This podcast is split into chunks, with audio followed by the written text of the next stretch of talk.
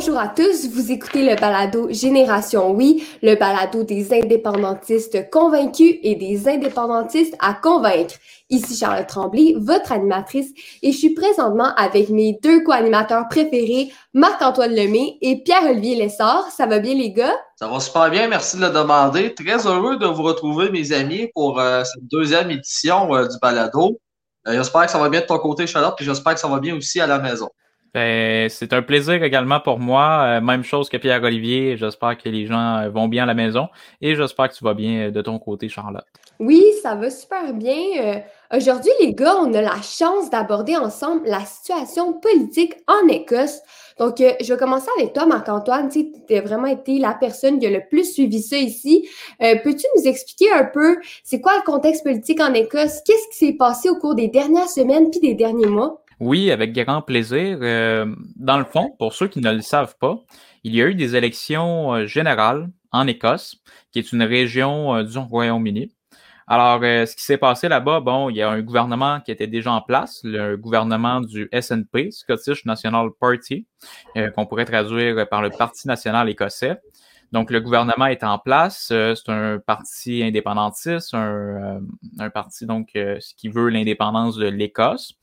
Et euh, ce parti-là a regagné les élections. Donc, ça fait déjà un bon moment qu'ils sont au pouvoir.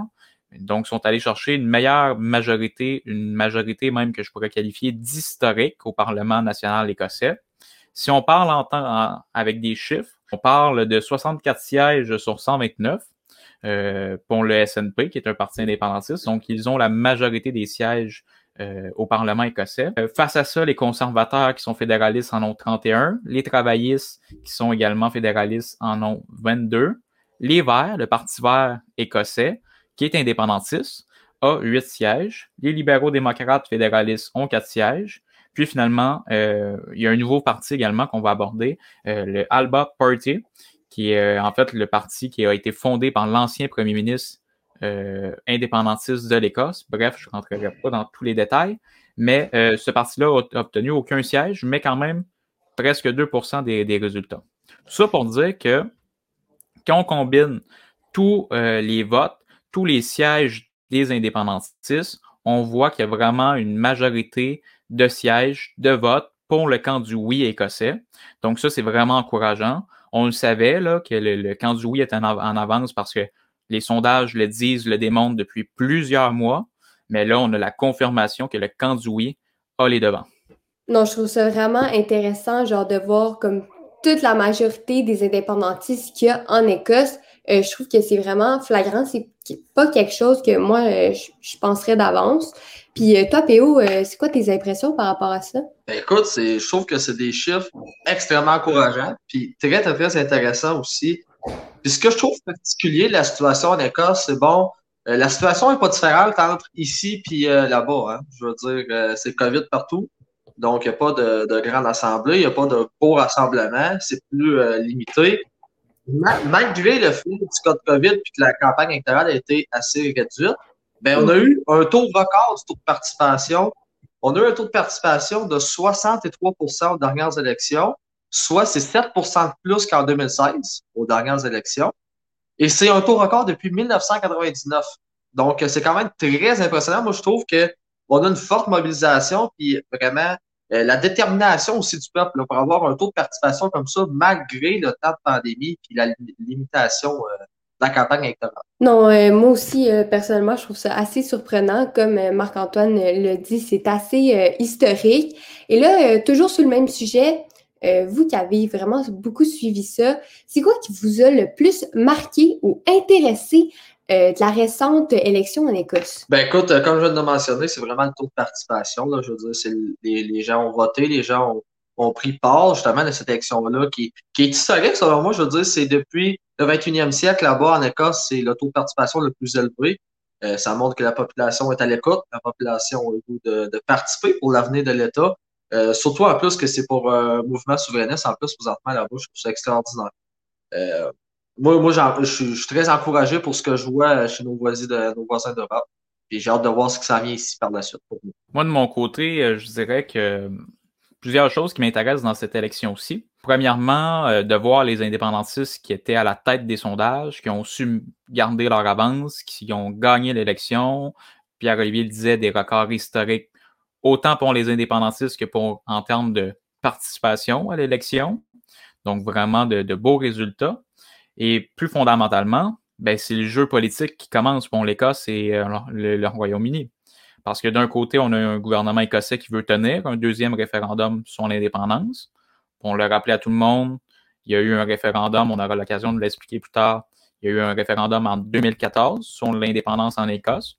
Le candidat oui a perdu, mais les conditions étaient moins bonnes. On va y revenir. Mais là, le gouvernement anglais ne veut pas, ne veut absolument pas autoriser un référendum en Écosse présentement. Puis c'est pas en lien avec la COVID du tout, du tout, du tout. Alors là, qu'est-ce que le gouvernement écossais va faire? Est-ce qu'il va quand même aller de l'avant ou il va euh, essayer de négocier à tout prix? On verra. Est-ce que vous savez un peu genre les délais? Là? On va vraiment le savoir comme plus tard ou comme peut-être dans les prochaines semaines? Euh, la première ministre présentement veut vraiment forcer un référendum. En fait, c'était la, promesse forte de son, euh, de son élection. Un référendum pour faire l'indépendance de l'Écosse. Les Écossais l'ont élu pour ça. Maintenant, nous allons voir qu'est-ce que le gouvernement anglais de Boris Johnson vont faire. Pour les gens qui sont à la maison et qui n'ont pas vraiment suivi ça, euh, pouvez-vous un peu expliquer euh, c'est quoi l'origine de ce mouvement-là? Euh, pouvez-vous expliquer aussi ce qui a motivé les Écossais à vouloir bâtir un pays aussi? Ce qu'il faut savoir, c'est que l'Écosse et l'Angleterre, c'est comme comparer le jour et la nuit. Hein. C'est très différent, quoique ça fait très longtemps qu'ils sont ensemble. C'est depuis le 18e siècle, plus précisément en 1707, que l'Écosse a décidé de s'unir avec l'Angleterre.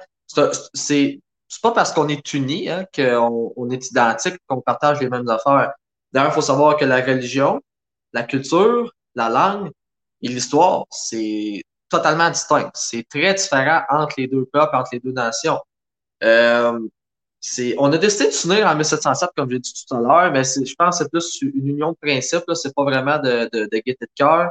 Puis ce qu'il faut savoir, c'est que si j'essaie de comparer ça, puis j'essaie de mettre ça plus simple. L'Écosse, c'est un peu le Québec, puis l'Angleterre, c'est un peu le Canada, OK? Pas, pas pour le principe géographique, mais plus pour le côté pratique.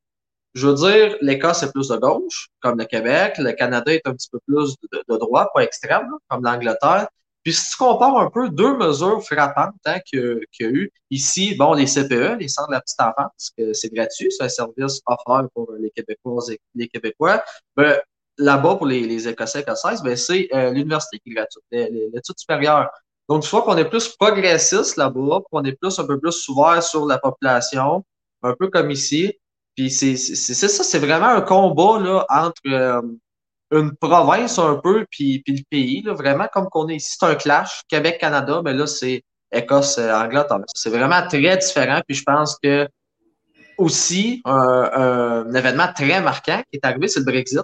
Ben écoute, on a un différent aussi sur ce sujet-là. Donc, c'est, c'est vraiment depuis 1707, on est comme en, en débat continuel. Puis là, tu as le Brexit qui en rajoute un peu, puis les résultats que Marc a montrés ben, démontrent vraiment que la population euh, est tanné, puis est dépassé par ça. Puis bon, on a le goût de, se séparer et de grandir par nous-mêmes. C'est ça ce qui m'amène à c'est quoi qui différencie, dans le fond, le contexte actuel en Écosse au contexte de 2014 euh, lors du premier référendum de l'indépendance en Écosse? Ce qu'il faut savoir, là, commençons par le commencement encore une fois. Euh, en 2014, l'Écosse a tenu un référendum sur l'indépendance. La question était simple, voulez-vous que l'Écosse soit un pays indépendant? À cette question, 55% euh, des Écossais ont voté non. Euh, le restant a voté oui. Donc, euh, c'était une victoire assez nette pour le non, mais il y a quand même eu une progression parce que faut savoir que historiquement, c'est au début des années 2000 que vraiment le mouvement indépendantiste écossais a recommencé à reprendre de la vigueur parce que c'était pas mal endormi. Donc là, 2014, référendum, le non remporte, mais on, ne ferme pas à ce moment-là la porte à une prochaine fois, parce qu'il y a eu des avancées significatives. L'un des arguments que les fédéralistes écossais ou anglais utilisaient, que le premier ministre anglais utilisait, c'est si vous quittez l'Angleterre, si vous quittez plutôt le Royaume-Uni, vous n'allez plus avoir votre place dans l'Union européenne. Et ça, c'est important pour les Écossais. C'est leur sentiment d'appartenance. Ils veulent faire partie de l'Union européenne. Alors, à ce moment-là, ils se font, ils se font dire, si vous voulez rejoindre l'Union européenne comme pays, nous, l'Angleterre, nous, le Royaume-Uni, on va peut-être s'opposer à ça. Et euh, votre place, pensez pas que c'est garanti au sein de l'Union européenne. Finalement, référendum, les Écossais votent non, surtout pour rester dans l'Union européenne. Pierre-Olivier l'a mentionné tantôt, Brexit en 2016, référendum à la grandeur du, du Royaume-Uni. Là, ce qu'on remarque, les Écossais votent pour rester dans l'Union européenne. Les Anglais votent pour sortir de l'Union européenne. Un clash démographique, social, historique important. Et, euh, et voilà. Donc, ils se sont fait promettre que leur place n'était pas garantie dans l'Union européenne s'ils sortaient. Puis là, qu'est-ce qui arrive? Ben, ils sont plus dans l'Union européenne. Donc, au final, il aurait peut-être mieux fait de sortir. Donc là, ça a provoqué beaucoup de colère chez les Écossais. En plus de toutes les raisons qu'on a évoquées tantôt, c'est un peuple distinct qui veut prendre ses propres décisions, qui n'a plus envie de tout le temps euh, être sous euh, l'emprise de, de l'Angleterre, de Westminster. Alors, euh, tout ça pour dire que la gestion également de la pandémie euh, de Boris Johnson, les Écossais ne sont pas satisfaits selon les sondages. Euh, donc, c'est ce qui m'amène à dire que la situation est quand même différente. La situation a évolué positivement, et ce, pour les Écossais. Mais pensez-vous qu'il y aurait peut-être eu un moyen de négocier pour rester dans l'Union européenne? Pour l'Écosse, euh, malheureusement non, parce que l'Écosse n'est pas un pays. Alors, euh, pour le moment, l'Écosse ne peut pas rester euh, dans l'Union européenne dans la mesure où le, Royaume-Uni, le pays, a fait le choix de sortir. C'est comme si, pour te répondre, pour t'illustrer l'image, c'est comme si euh, le Canada ferait le choix de sortir d'une organisation telle que le G7. Le Québec pourrait pas rester parce qu'on voudrait rester, tu comprends? Donc, voilà. Et puis, le seul moyen pour les Écossais de retourner dans l'Union européenne, c'est de prendre leur propre décision en main, de prendre leur avenir en main et de devenir un pays. Ben, c'est vraiment. Mais, ben, merci de euh, ta réponse. Je pense aussi que ça en a éclairé beaucoup aussi à la maison. Euh, en gros, est-ce que vous pensez que le mouvement indépendantiste québécois devrait s'inspirer de celui en Écosse? Écoute, euh, je vais y aller. C'est un sujet qui m'intéresse particulièrement parce que d'abord, on l'a mentionné tantôt, en Écosse, il n'y a qu'un seul grand parti indépendantiste, c'est-à-dire le Parti national écossais. Il y a le Parti vert également qui est indépendantiste. Il y a le plus petit parti que j'ai évoqué tantôt. Mais tous les partis travaillent ensemble pour au moins un objectif commun qu'on appelle l'indépendance. Puis ça, c'est vraiment important, là, je le mentionne. Si tous les indépendantistes travaillent d'une manière différente à réaliser l'indépendance, ça ne sera pas possible. Je suis désolé, ça ne sera pas possible. Alors, je pense que, de mon côté, les indépendantistes au Québec devraient s'inspirer des indépendantistes écossais. On peut être d'accord qu'on n'est pas d'accord sur tout. Ça, c'est certain. Mais au moins, soyons d'accord pour avoir un agenda commun sur l'indépendance et aller de l'avant là-dessus.